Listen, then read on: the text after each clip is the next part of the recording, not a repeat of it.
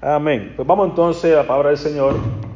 Lo hemos dicho en Efesios capítulo 4, versículos del 1 a 17 a 32. Terminamos capítulo 4 de Efesios. El día de hoy, primero Dios, vamos a creer.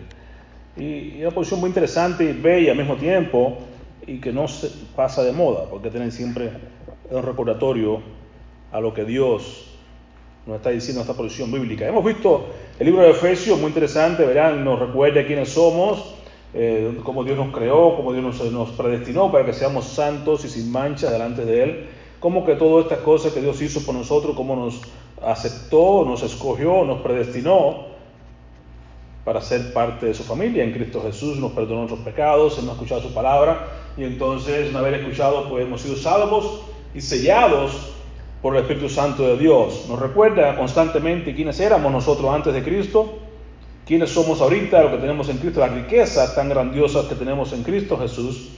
Y hoy nos lleva a pensar un poco, después que nos hace dos oraciones por nosotros, una que se abra nuestros ojos, nuestro entendimiento, y también que aprendamos a vivir una vida fuerte y cimentadas y enraizadas en el amor de Dios. Hoy nos recuerda un poquito más acerca de nuestra vida en Cristo. ¿Quiénes somos en Cristo Jesús. Y eso es lo que quiero que usted y yo veamos esta tarde. Nos recuerda Efesios acá, el apóstol Pablo, a la carta de los eh, cristianos en Éfeso y también a ti y a mí, a los cristianos en Roca Eterna, que tenemos una vida nueva en Cristo. ¿Sabe usted eso? Somos, nuevos, somos nuevas criaturas en Cristo Jesús. Amén. Cuando hemos creído, dice la palabra de Dios, que ya todo lo viejo pasó. Todo lo que tenemos por delante ahorita es nuevo, bueno, mejorado, superior, extraordinario. Como miramos ahorita, tenemos una vida extraordinaria, una vida para cambiar el mundo, para vivir una vida totalmente diferente a lo que antes éramos. No importa quién eras antes lo que tenías y cómo estabas, Dios te dice tienes una vida nueva por delante. lo bello del caso que nos recuerda en, en Lamentaciones capítulo 3, que dice que todas las mañanas su misericordia son nuevas. Es interesante, yo llegué un poquito contradictorio cuando llegué a la, el viernes llevar esperanza ahí a la cirugía. Me llamó la atención la vez pasada y esta vez también que eh, todo el mundo se viste de negro. El médico se viste de negro y todo el mundo con ropa negra. Y yo digo, ¿qué es tanta oscuridad que hay en este lugar? Pero al mismo tiempo, la persona con que nos que tiene que ver con la cuestión de, dinero, que nos habla ahí acerca de los biles y cuánto va a ser aquí ya, eh, ella es cristiana, nos habla y de eso, y que su marido y ella, y que van a misiones aquí allá. Y de hecho, cuando llegamos, estaban ellos, dice que se reúnen toda la mañana y oran, ¿verdad? Antes de hacer todos los procedimientos quirúrgicos y toda la cosa, ellos oran. Me recordaba un poco mi tiempo en la, allá en, en, Las Vegas, donde siempre orábamos antes de hacer la cirugía. Y entonces, y, y me llama la atención, en su, en su oficina tenía esta gran promesa. Por su misericordia no hemos sido consumidos. Nuevas son cada mañana su misericordia, ¿verdad? En Lamentaciones 3. Y yo leía aquello y claro que, que me, un poquito me impactaba saber que tienen su, su forma de pensar bíblica y que oran y todo, pero al mismo tiempo me llama la atención que todos se visten de negro. Es esta gente, ¿qué clase de religión será que no, no, no cuadra una cosa con la otra? Pero la nueva vida en Cristo nos lleva a ser, como decía el hermano hoy, luz, ¿verdad? Somos la, a reflejar la luz de Cristo en todo tiempo, en todo lugar. Vamos a ver en detalle qué nos dice Pablo acá, cómo es la nueva vida en Cristo. ¿Qué espera Dios de nosotros como nuevas criaturas en Cristo Jesús? Amén. Vamos a decir todos juntos esta única versículo de 4.24, de Efesios 4.24, dice todos juntos, y vestidos del nuevo hombre, creados según Dios, en la justicia y la santidad de la verdad. Otra vez, y vestidos del nuevo hombre, creados según Dios, en la justicia y santidad de la verdad. Amén. Vamos a orar. Padre, en el nombre de Jesús, te agradecemos porque tú nos has alcanzado y nos has vestido de Cristo y nos llevas a una santidad y una verdad totalmente nueva, diferente a lo que antes éramos. Te damos gloria y honra a tu nombre porque tú, Señor, nos has alcanzado. No teníamos ninguna capacidad de alcanzar nosotros a, a un Dios santo porque no teníamos la capacidad, estábamos muertos en nuestros delitos y pecados, pero tú por tu gran amor y misericordia con que nos amaste, nos alcanzaste donde quiera que estábamos y nos has traído a una vida de santidad contigo. Gracias, Padre, porque aún así nos has dejado también tu Santo Espíritu para poder vivir esa vida que sabemos que sin ti no podemos vivir. Separados de ti, como decíamos ahorita, nada podemos hacer. Pero en Cristo Jesús haremos proezas porque tú vives en nosotros de tu Espíritu. Gracias Jesús por venir y morir por nosotros, por venir a vivir en nosotros y por capacitarnos y ayudarnos a poder vivir la vida que tú quieres que vivamos para que estemos un día alcanzando el destino eterno para el cual nos alcanzaste. Vivir en la eternidad, en el cielo contigo por siempre jamás. Te agradecemos en el nombre de Jesús. Amén. Amén. La vida en Cristo. Yo compartí, me, me gocé mucho ayer en, en el county de, Mariana. Uh, ya los que estaban, pues ya todos salieron a sus países o de, de libertad. Y solamente uno, como les decía, les decía y les compartía, fue condenado a cinco años. Pero todos los demás están ya de vuelta. Y ayer me encontraba un grupo nuevo, tres de ellos, dos de ellos por estar manejando sin licencia de conducción, o sea, una característica de todos nosotros que estamos por acá sin papeles. Tenemos que manejar y movernos, trabajo. De hecho, no son ni, ni siquiera de acá. Uno de ellos es de Tennessee y el otro es de Indiana. Y porque estaban manejando y la policía los para y la licencia no tienen, pues ahí están. Y uno de ellos es de aquí de Mariana, más bien de Blostown, de Iglesia Mariana. Y pobrecito tiene su papel y todas sus cosas, pero por alguna razón lo, también lo guardaron ahí. Y entonces ayer tuve la oportunidad de poder ministrar a los tres. Yo oraba en casa antes de ir y decía, Señor, dame la capacidad de poder encontrar personas nuevas y que estén dispuestos sus corazones y que escuchen tu palabra. Y, y, gracias a Dios, pues, les compartí a los tres y los tres aceptaron al Señor Jesús su corazón ayer. Fue de gran victoria, de gran bendición poder llevar una palabra de aliento. Y, y, lo que hice fue compartir con ellos para qué están en este mundo y a dónde es que van en su destino. Les preguntaba incluso qué piensa hacer cuando sea grande, que uno de ellos ya son jóvenes, pero le preguntaba, ¿qué tú quieres hacer? Uno me dice, quiero ser abogado, otro me dice, yo quiero ser el mejor padre del mundo, y otro me decía, quiero dar una vida buena a mis hijos, mi familia. Entonces les ayudaba a entender, pues, tienen un destino, tienen un plan, tienen, quieren llegar a un sitio, ¿qué están haciendo para poder llegar a ese lugar, a ese sitio, o ese propósito en su vida? Y les dije igual, les compartía esto, bueno, Dios quiere, nos creó a cada uno de nosotros para que lleguemos a un destino, el destino es el cielo o el infierno, tú decides entonces, ¿qué estás haciendo para poder llegar al cielo o qué estás haciendo para poder llegar al infierno? Uno de los dos destinos que ha establecido. Y entonces, pues, entendiendo que ellos pues, los llevé de donde estaban a donde Dios quiere que ellos estén y qué tienen que hacer para poder llegar a este lugar. Entonces, Él les compartió para esa pasión y ellos pudieron entender y abrieron su corazón a Jesús ayer. Eso es lo que nos dio gozo, poder compartir con ellos ese destino. Y usted tiene que también tener eso en cuenta. Dios te alcanzó con un propósito y con un destino. La pregunta es, ¿qué estás haciendo para llegar a ese destino? Cualquiera que sea en tu vida, en tus planes terrenales, pero más que todo el destino final va a ser el cielo. Así que aquí está la nueva vida en Cristo. Y una vez que ya Dios te alcanzó, Dios te quiere enseñar cómo vivir y qué hacer para alcanzar ese destino eterno que tiene para tu vida. Amén. Así que nosotros lo importante que Pablo dice acá su primera porción del versículo 17, esto pues digo y requiero en el Señor, que ya no andéis, vean lo, lo, negativo primero, lo que no quiere Pablo que sigamos haciendo, nos recuerda quiénes estábamos y cómo éramos y qué no quiere que sigamos haciendo. Dice, mira, usted y yo, yo requiero en el Señor que ya no andéis más como antes, que ya no andéis más como los otros gentiles. ¿Qué hacen los otros gentiles? Que andan en la vanidad de su mente, que tienen el entendimiento entenebrecido que están ajenos de la vida de Dios. ¿Por qué? Por la ignorancia que en ellos hay y por la dureza de su corazón. Los cuales después que perdieron toda sensibilidad, se entregaron a la lascivia para cometer con avidez toda clase de impureza. Qué gran característica o caracterización nos da Pablo a cada persona que están sin Cristo y que tú y yo estábamos igual, sin Cristo.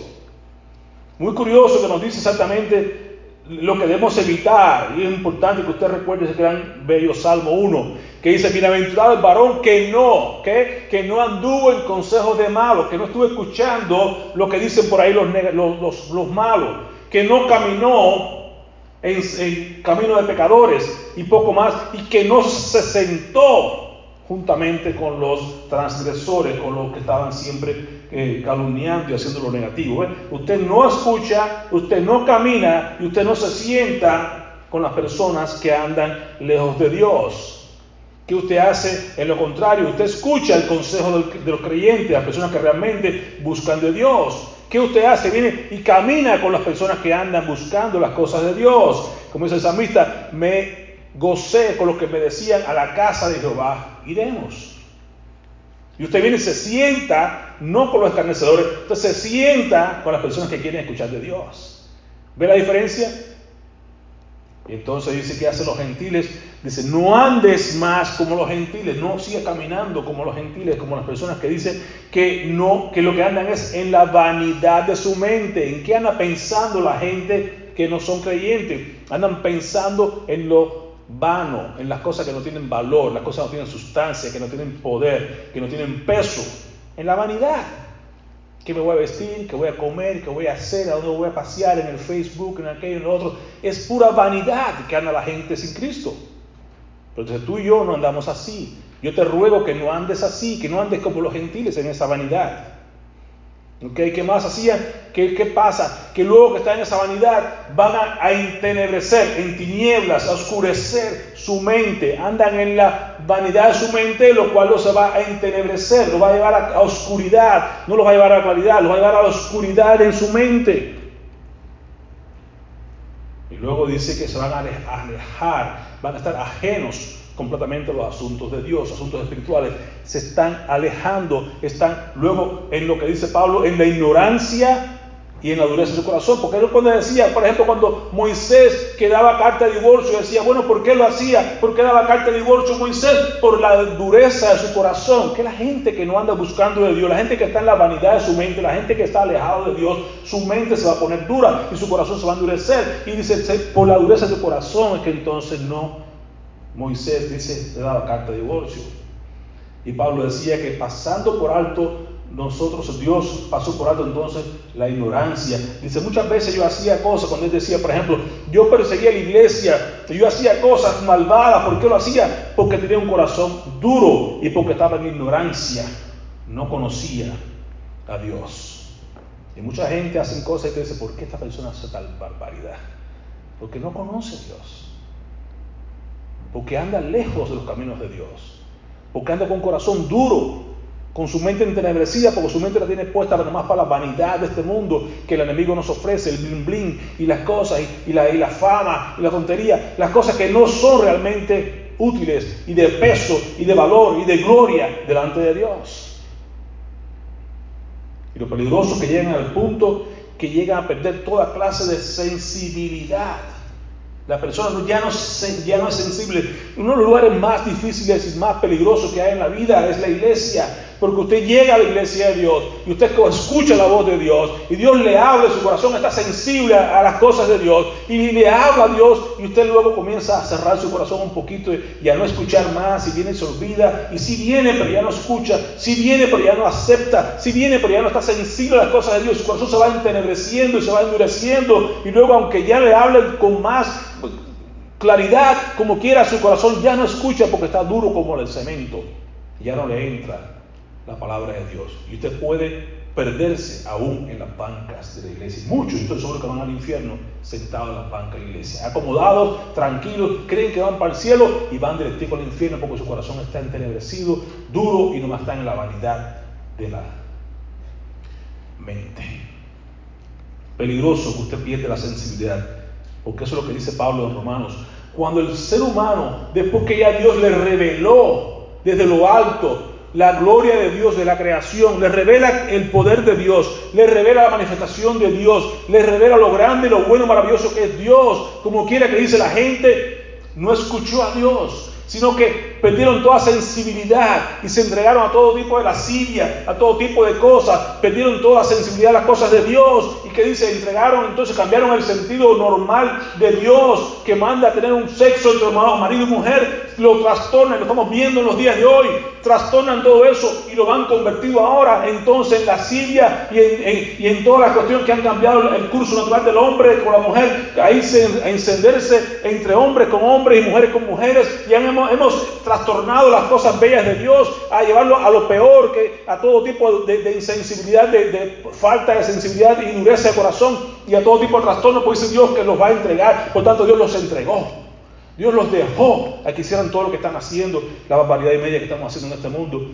¿Por qué? Porque no estamos escuchando la voz de Dios. Nos hemos alejado de Dios, nos hemos alejado de la sensibilidad de Dios, nos hemos envuelto en la, vanidad de nuestra mente y por eso dice que Dios que nos entregó, que combatiéramos con avidez, con, rapidez, con deseo, con, esa, con esa eh, avidez, con ese deseo mundano de hacer toda clase de impureza que dice Dios que la gente anda. Y usted lo está mirando todos los días en la televisión, en las calles, donde quiera que usted vaya, todo lo que tenemos son personas insensibles, con corazones duros, listos para cometer todo tipo de avidez, todo tipo de impurezas, que usted no sabe para dónde mirar, no sabe qué hacer, porque hay una pudrición constante en todo lugar que usted se mueve.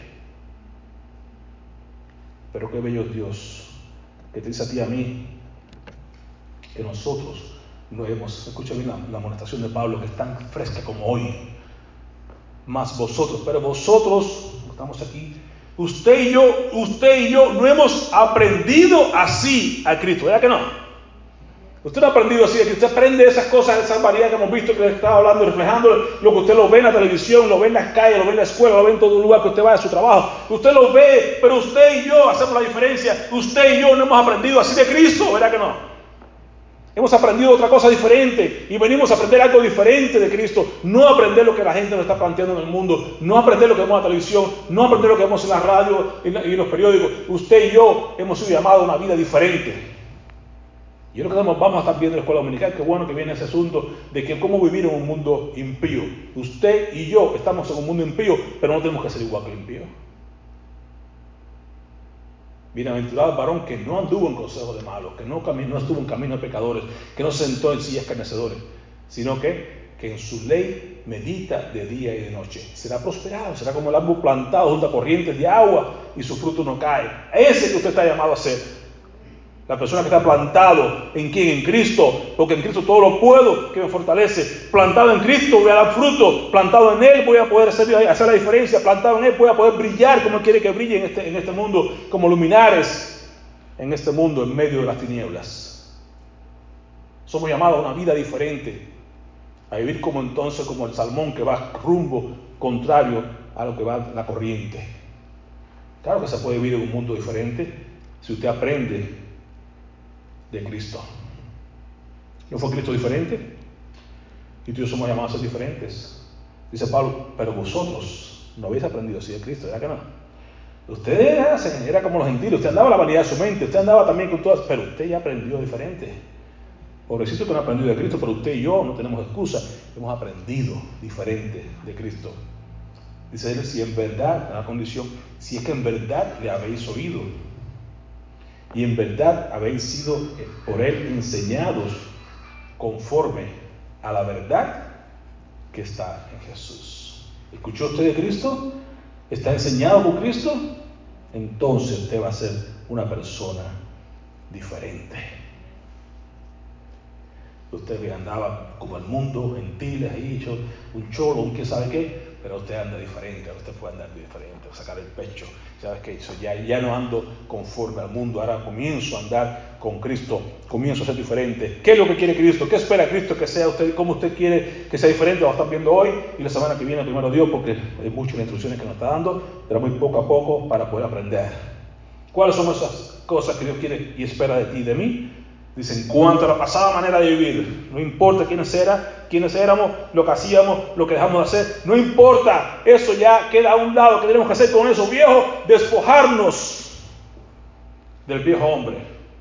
En cuanto a la pasada manera de vivir, no importa dónde estaba, los vicios que tenía, las cosas que hacía, a dónde iba, y todo eso está bien, hasta ahí llegó. Ahora hay que despojarse del viejo hombre. ¿Por qué? Es como quitarse la ropa que viene sucia del trabajo, porque dice que estaba viciada, estaba conforme a los deseos engañosos. Qué interesante. Viciada, hay una palabra que dice, ¿en qué vicio andabas? ¿En qué, sabes? En el vicio de la pornografía, o en el vicio del alcohol, o en el vicio de la droga, o en el vicio del chisme, o en el vicio, cualquier cosa que tú hacías antes estaba viciado, era algo que estaba, se repetía y se repetía, eso es lo que es vicio, repetirse, repetirse, repetirse, estaba viciado y estaba conformado, se estaba, estaba, eh, estaba eh, tomando la forma de los deseos. La palabra es clave aquí, engañosos. Estos deseos te engañaban, te decían, te hacían creer que estaba todo bien, como he hablado muchas veces a cada uno de mis, pacientes ahí en la cárcel, que vienen de la calle, que vendan en drogas, que andaban un montón de cosas, y que estabas, estabas con deseos que eran engañosos, o sea, siempre estabas vacío y buscabas algo, pero ese algo no era la droga, no era el alcohol, no era la persona, la, la, la, la mujer, no era lo que estabas buscando, no estabas cuenta, estabas buscando a Cristo mismo, que era realmente lo que tu corazón desea. Pero como estabas con un deseo, no sabes qué cosa era, querías llenarlo con esto, llenarlo con aquello, llenarlo con todo lo otro, y te dabas cuenta que no nada de eso te, te llenaba, porque la única cosa que te puede llenar tu corazón vacío es Cristo, porque tenemos un vacío con la forma de Cristo. Hasta que Cristo no llega ahí, usted no va a estar completo. Son deseos engañosos.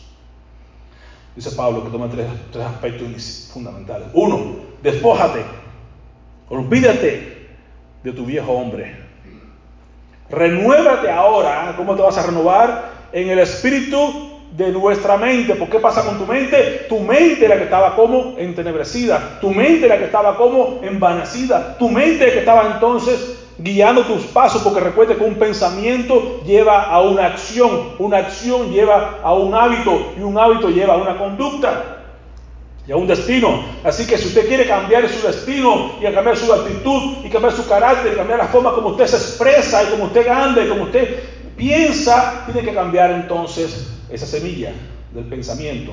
Si cambias la forma de pensar, cambiará tu forma de actuar, cambiará tu forma de, ser, cambiará tu forma de comportarte, cambiará tu destino a la larga. Entonces hay que renovarse. Renovar como el espíritu de vuestra mente. El apóstol Pablo también nos habla en Romanos 12 que tenemos nosotros que no conformarnos, Romanos 12, 2, no os conforméis a este siglo, sino te moldes a este mundo. Nos vamos a estar en un mundo impío, un mundo malo, un mundo oscuro, pero no tomes los mismos modelos de ellos, no te comportes como ellos, no hables como ellos, no vayas a los lugares que ellos van, no hagas lo que ellos hacen. Sé transformado, metamorfosis, sé cambiado, sé completamente transformado. ¿Y cómo lo vas a hacer? Cambiando el disco duro. Que muchos tienen un disco demasiado duro. La mente. Tenemos que cambiar el disco duro. Tenemos que renovar nuestra mente. Transformándonos, cambiándonos, siendo diferentes para poder entender cuál sea la voluntad de Dios. Ver la voluntad de Dios que es buena, que es agradable y que es perfecta. Pero ¿cómo logramos eso? Cambiando nuestra mente. Que sí que tu mente estaba enternecida y estaba envanecida. Ahora tu mente va a ser transformada, va a ser llena del Espíritu Santo de Dios, va a comenzar a pensar las cosas de Cristo, va a comenzar a llenarte las cosas que Dios quiere para tu vida. Entonces tu mente va a ser diferente, tu forma de, de pensar va a ser diferente, por tanto tu carácter va a ser diferente. Lo que vas a hablar es la abundancia de tu corazón, dice Jesús, de la abundancia de tu corazón habla la boca. Entonces tu corazón está lleno de las cosas de Dios, vas a hablar de las cosas de Dios. Pues está lleno de tonterías y de las cosas de este mundo. Lo que vas a hablar es, mira cómo está, la, cómo está la vida, mira cómo está aquel asunto, mira cómo está la amiga, mira cómo está aquello, mira cómo está lo otro. Llénate el corazón de las cosas de Cristo. Y entonces hablarás de las cosas de Cristo. Entonces tu conducta va a ser conforme a las cosas de Cristo. Y tu carácter va a ser conforme a Cristo y no conforme a este mundo renovaos es la palabra. Uno, el primer verbo es despojaos, quitarse de encima, botar, olvidar, dejar a un lado el viejo hombre. Va a ser como la, señora que vino a la iglesia, ¿verdad? Y que el hermano del pastor le pregunta, hermana, ¿qué pasó con, con Abraham? ¿No vino Abraham hoy? No, usted dijo la semana pasada que había que dejar el viejo hombre, dejar el viejo en casa. No, no, no, no se trata de eso, se trata de que usted deje el viejo hombre, el suyo, no es del vecino, el suyo, su vieja vida a un lado. Y luego usted se renueve, usted se transforme como en el espíritu de su mente. El tercer aspecto importante que usted debe hacer para una vida en Cristo es un intercambio completo, es que usted despoje del viejo hombre, se renueve su mente y ahora usted se va a vestir de un nuevo hombre, creado según Dios. ¿Se da cuenta? ¿Cómo crea Dios nuevo hombre en la justicia de Dios. Usted no viene porque usted está cubierto por usted mismo, usted viene cubierto por la justicia de Dios. Usted se pone a Cristo en usted, se viste de Cristo. Usted no se para delante de un Dios santo por usted mismo, porque usted y yo seremos completamente desaparecidos. No tenemos con qué pararnos delante de Dios. Como ese bello vino, ¿con qué pagaré? No puedo pagarle a Dios con nada. La única forma que puedo pararme delante de Dios es porque Dios me ha vestido con Cristo. Ese intercambio glorioso que en la cruz de Cristo, donde dice que Él se hizo pecado por mí para entonces hacerme la justicia de Dios en mí. Entonces yo vestido de Cristo me puedo parar delante de un Dios santo, de otra manera no puedo, de una manera. pero Dios me reviste ahora con Cristo, en la justicia de Cristo, en la, obra que Dios hizo en la cruz a través de Cristo. Esa obra completa me he visto esa justicia, estoy justificado, estoy como si no hubiera pecado, no por mí, sino porque estoy vestido de Cristo, el cual es un santo y sin mancha, se paró delante de Dios y yo puedo pararme vestido de Cristo. Y entonces, en esa santidad de la verdad de Dios, yo puedo decir, soy santo, separado, cubierto por la sangre de Cristo. No soy santo por mí mismo porque no puedo, no tengo la verdad de Cristo, pero en esa verdad de que Jesús pagó por mí y se, me visto de Él, yo puedo pararme delante de Dios. Eso es lo que me he visto ahora, me he visto de nuevo hombre. Usted ve, por ejemplo, hermano Samuel, ahorita estaba en la mañana cargando un, saco, una paca de zacate y cosas. Viene para, viene para la iglesia, viene delante de Dios, ¿qué va a hacer? Va a su casa, se quita la vieja ropa, sudada, sucia del, trabajo, y viene ahora, toma su Biblia y viene para la iglesia y se viste de nuevo limpio para el Señor. ¿Ve? Esa es la idea. Lo hacemos lo, normalmente, comúnmente lo hacemos. Me quito la vieja ropa, me pongo la nueva y me visto con una mente nueva. Voy para la iglesia, ¡pum! Y eso que hacemos todos los días con Cristo. Me despojo del viejo hombre, me robo mi mente, me visto ahora de Dios, vestido con la, ropa que Dios me da, como Pablo nos habla en Colosenses, como hijos amados, especiales que somos, vestidos ahora de entrañable misericordia, de bondad, de benignidad, de mansedumbre, de, humildad, vestirnos de paciencia, sobre todas las cosas, vestidos de amor, que es el vínculo perfecto. Así es que se viste el nuevo hombre. Ya no se viste como antiguamente se vestía, sino que se viste ahora de piedad, se viste diferente, se viste de la justicia de Dios y de la santidad de la verdad de Cristo. Nueva vida en Cristo significa que usted ha, sido, ha hecho un intercambio, cada día usted hace un intercambio con Dios. Te doy mi, vieja vida, ¿Quién, quién era, me he visto de ti, cambio mi mente y comienzo a andar en novedad de vida. Y eso es para toda la vida, es un intercambio que tenemos que hacer constantemente delante de nuestro Dios. No puedo hacerlo por mí mismo, usted lo sabe. Es con Cristo que lo hacemos. Separados de Cristo nada podemos hacer. Pero con Cristo haremos proezas. Con Cristo construyo mi vida. Y donde comienza mi vida en mi corazón. Debo comenzar a cambiar mi corazón. Decir, Señor, dame un nuevo corazón. Cada mañana, Señor, hazme un corazón limpio, dame un corazón nuevo, un corazón de, de carne, un corazón sensible a ti. En lugar de estar sin sensibilidad, quiero un corazón sensible a tu voz. Quiero escuchar tu voz cada mañana. Quiero escucharte hablar, quiero que interrumpas mi vida, quiero que tú me vengas y me digas, ¿sabes qué? Está mal esto en mi vida, como hacía David, que tú tengas la, capacidad y la osadía de decir, David en su, en su oración, ¿verdad? Decías, Señor, examina mi corazón, pruébame mis pensamientos y ve si hay alguna maldad en mí y guíame en el camino eterno. Ten osadía de pedirle a Dios eso que construya tu vida, que habla tu vida, que haga los pasos que tiene que hacer en ti, que te ayude a quitar lo malo, lo viejo, que te ayude a renovar tu mente, a poner la mente de Cristo en ti y entonces vestirte totalmente todos los días de esa justicia de Cristo y de la verdad de Dios, su santidad. Amén. Sigue diciendo Efesios algún otro detalle, la nueva vida importante, no da lugar al diablo. El diablo no para, el diablo no se cansa, el diablo no espera. Constantemente buscando cómo mandarte dardos de fuego a tu mente, a tu corazón, en todo tiempo, en todo lugar. Dice, por lo cual echando la mentira, hablar verdad cada uno con su prójimo, porque somos miembros los unos de los otros. ¿Qué pide Dios? Que no mintamos. Porque ¿quién es que miente? ¿Quién es el padre de mentiras? Satanás.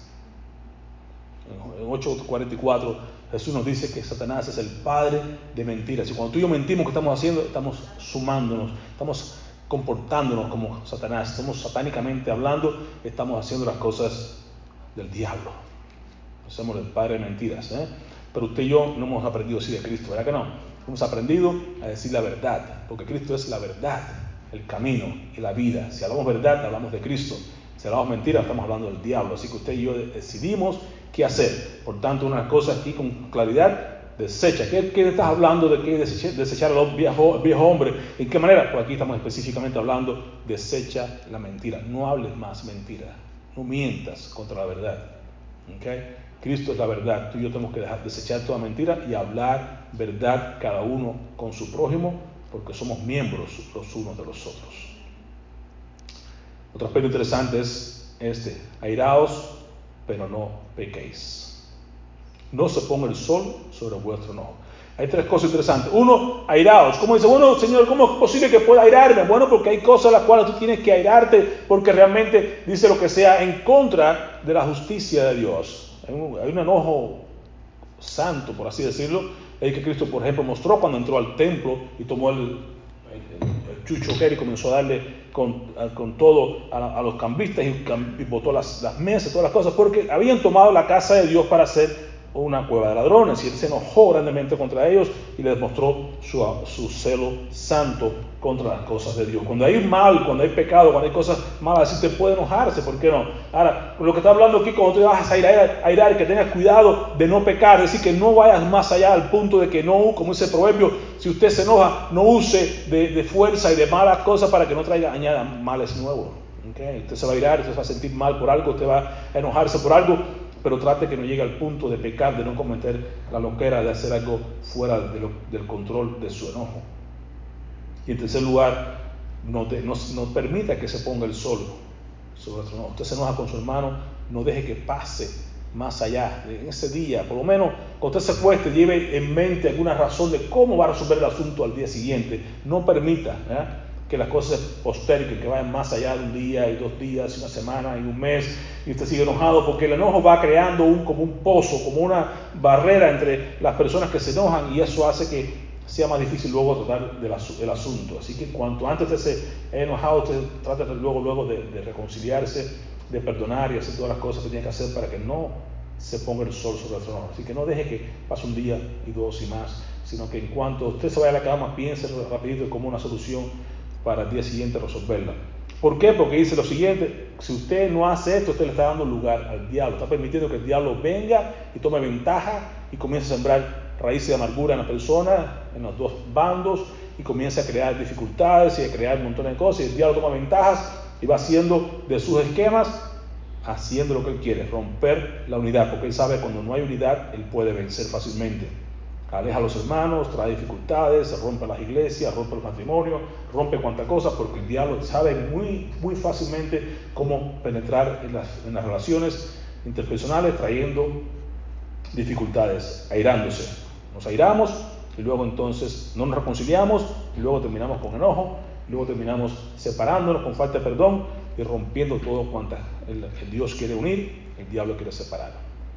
Así que eso es Dese cuenta que el enojo siempre va a traer, la ofensa es algo que siempre viene a ser usada por el Satanás. Si usted no le dé lugar al diablo, rompa rápidamente con eso, vaya a resolver el problema. Usted, como Cristo, nos ha enviado Cristo a reconciliar, nos ha enviado a tener paz, nos ha enviado a estar siempre amándonos unos a otros, nos ha enviado a estar aprendiendo de Cristo en lugar de darle lugar al diablo en cuanto a las mentiras y en cuanto a no resolver los asuntos del enojo como deben ser. Por eso es que estamos dando lugar al diablo en ese sentido. Luego nos habla, dice, ¿sabe qué? En el versículo 28, el que hurtaba, el que robaba, que no hurte más, nos manda a trabajar. El trabajo no es una ofensa, Dios nos manda a trabajar en el cristiano creyente verdadero, este, es trabajador, es, es una persona que siempre está buscando manera de hacer algo con sus manos para que no está dependiendo y para poder compartir con los demás que tienen necesidad.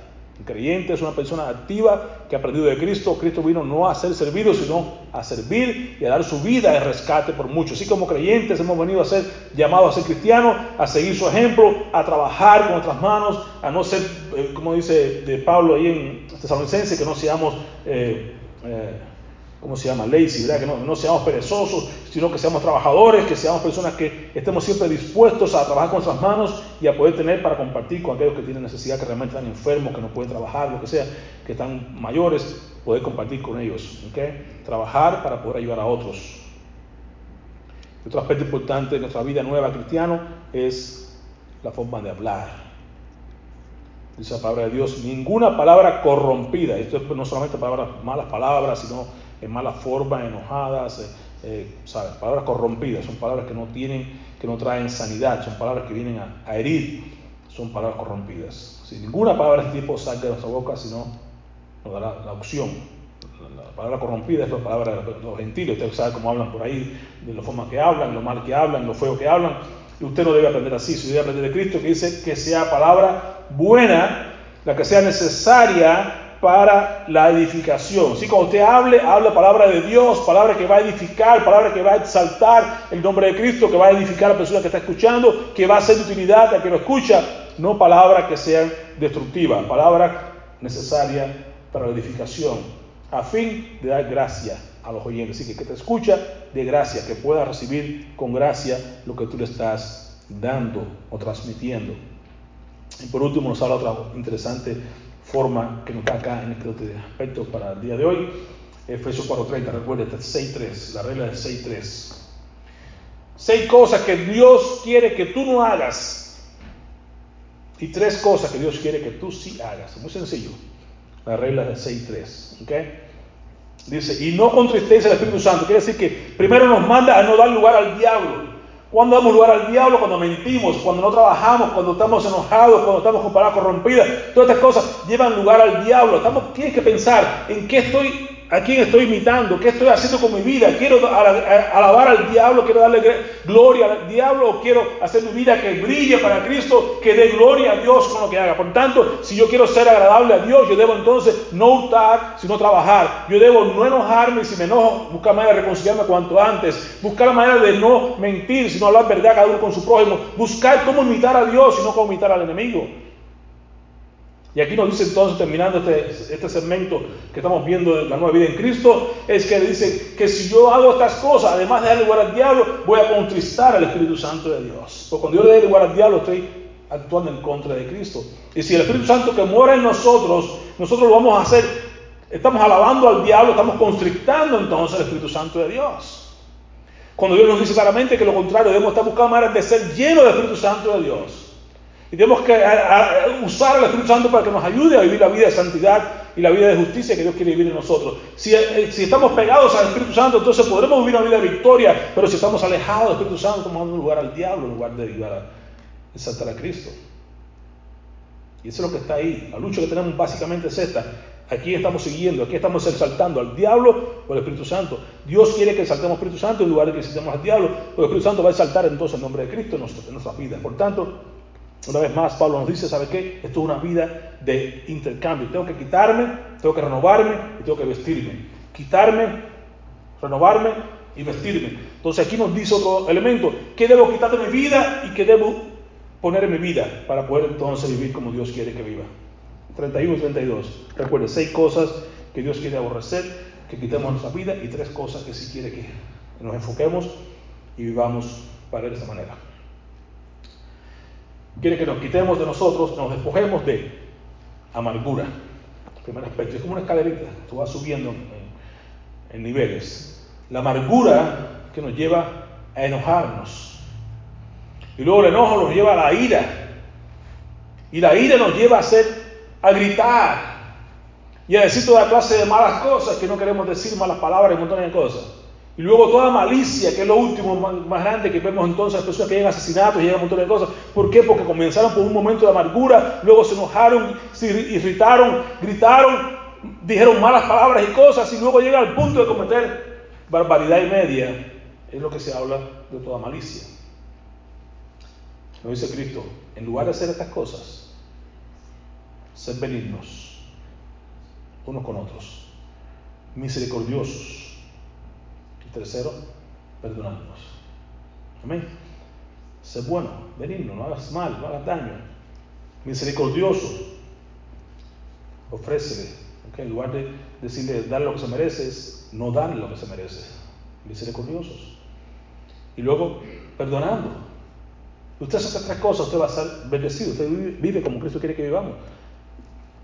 Siendo benignos, siendo buenos, misericordiosos y perdonándonos. Oh, qué difícil es perdonar, no sabe cómo me hizo. Perdona, ¿cómo vas a perdonar? Y aquí está importante, un aspecto muy importante que es la regla del patino.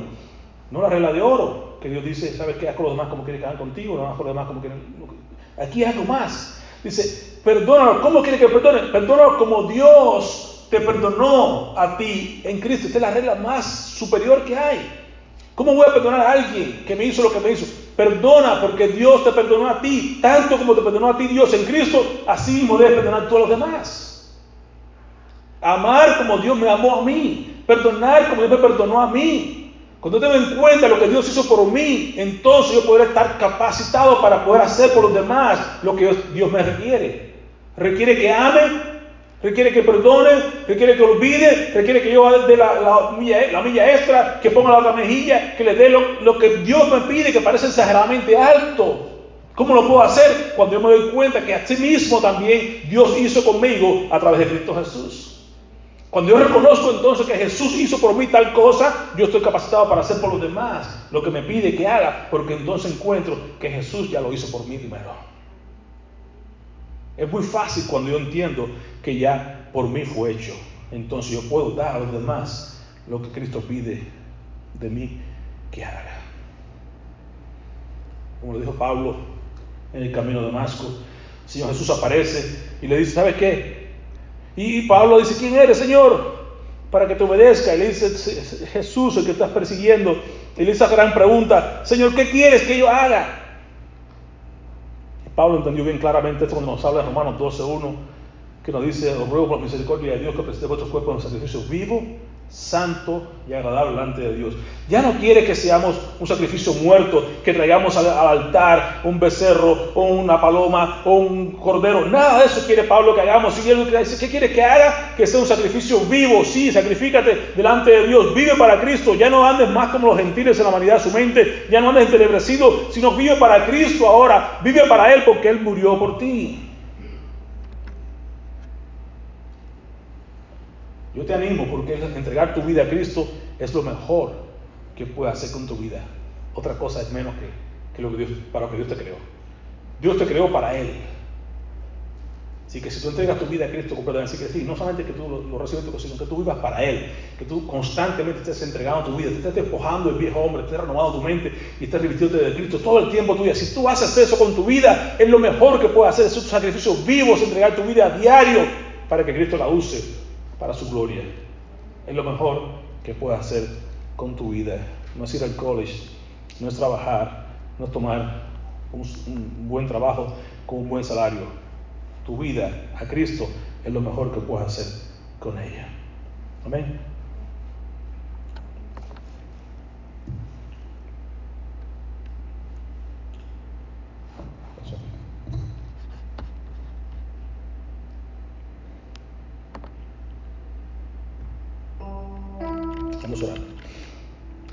Para te agradecemos por tu palabra, Señor, porque tu palabra es verdad nos instruye, nos enseña, nos recuerda quiénes somos y quiénes éramos antiguamente, Señor, y nos mandas a cada día poder despojarnos de todo peso, de todo pecado que nos asedia y podemos correr con paciencia para la carrera por delante, con la mirada puesta en Jesús, el autor y consumador de nuestra fe. Gracias, Padre, porque podemos renovar nuestra mente cada día para conocerte más y mejor, saber cuál es tu voluntad, saber que tu voluntad es buena, es perfecta, es agradable.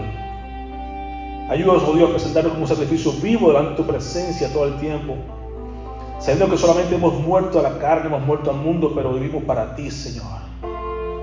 Queremos aprender más de ti cada día, Padre bendito. Caminar contigo de cerca, conociéndote más y mejor Saber que tú, Señor, estás ahí para nosotros y que quieres que caminemos contigo para una bendición especial en nuestras vidas, de manera que podamos verte a ti, exaltado, sublime, llenando el trono constantemente porque tú estás ahí sentado en lo alto, Señor. Nos llamas a venir delante de tu presencia constantemente, renovando nuestra mente para conocerte más y verte mejor, Señor, y caminar contigo como tú quieres que caminemos. Alumbrando en este mundo como una lumbrera delante de las personas que no te conocen, Señor. Ayúdanos a llevar constantemente tu persona con nosotros y, presentárselo al mundo que no te conoce. El mundo necesita conocer de ti, oh Dios, específicamente de Cristo Jesús, quien vino a este mundo a morir por cada uno de nosotros y enseñarnos a vivir para Él una vida diferente a como nosotros estábamos viviendo en la vanidad de nuestra mente, insensibles, con un corazón duro y alejado de las cosas de Dios pero Dios que nos amó con ese amor eterno, incondicional que nos alcanzó por su gran misericordia para que hoy seamos lo que somos y para que sigamos caminando y mejorando y vistiéndonos cada día de la justicia y la santidad de Cristo en un mundo que se pierde cada día, Señor. Ayúdanos a hacer ese trofeo de tu gracia, que vayamos compartiendo esa fe a todas las personas que no te conocen y puedan un día llegar a entrar también a su destino eterno, al cielo, porque un día cada uno de nosotros le hablamos a alguna otra persona de que Dios envió a Cristo a morir por cada uno de sus pecados. Que todo lo que tenemos que hacer es recibirlo en nuestro corazón y aprender a vivir para Él y como Él quiere que vivamos en este mundo. Te damos a ti la gloria, te damos la honra en el nombre que sobre todo nombre, en el nombre de Jesús. Amén. Vamos a cantar este himno que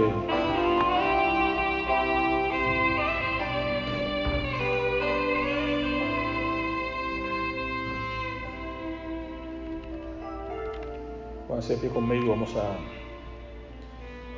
cantar el himno.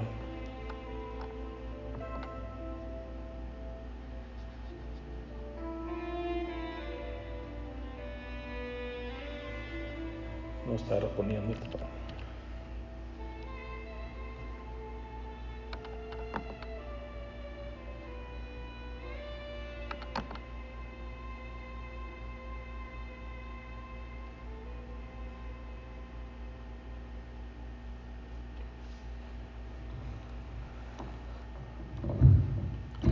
Para hoy es eh, bien sencillo, todos conocemos. He decidido seguir a Cristo.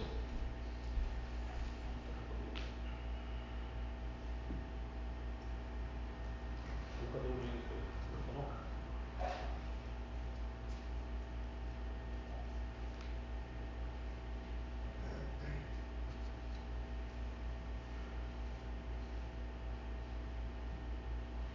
Esto va por aquí.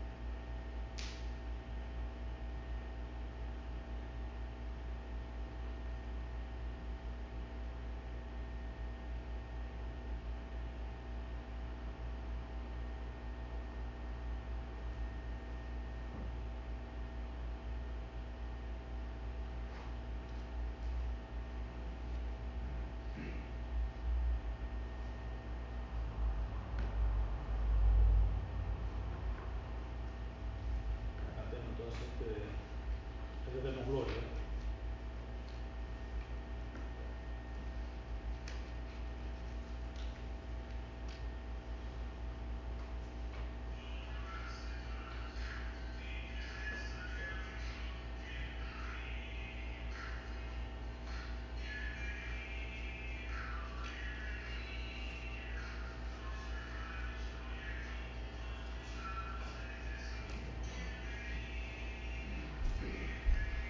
слушателей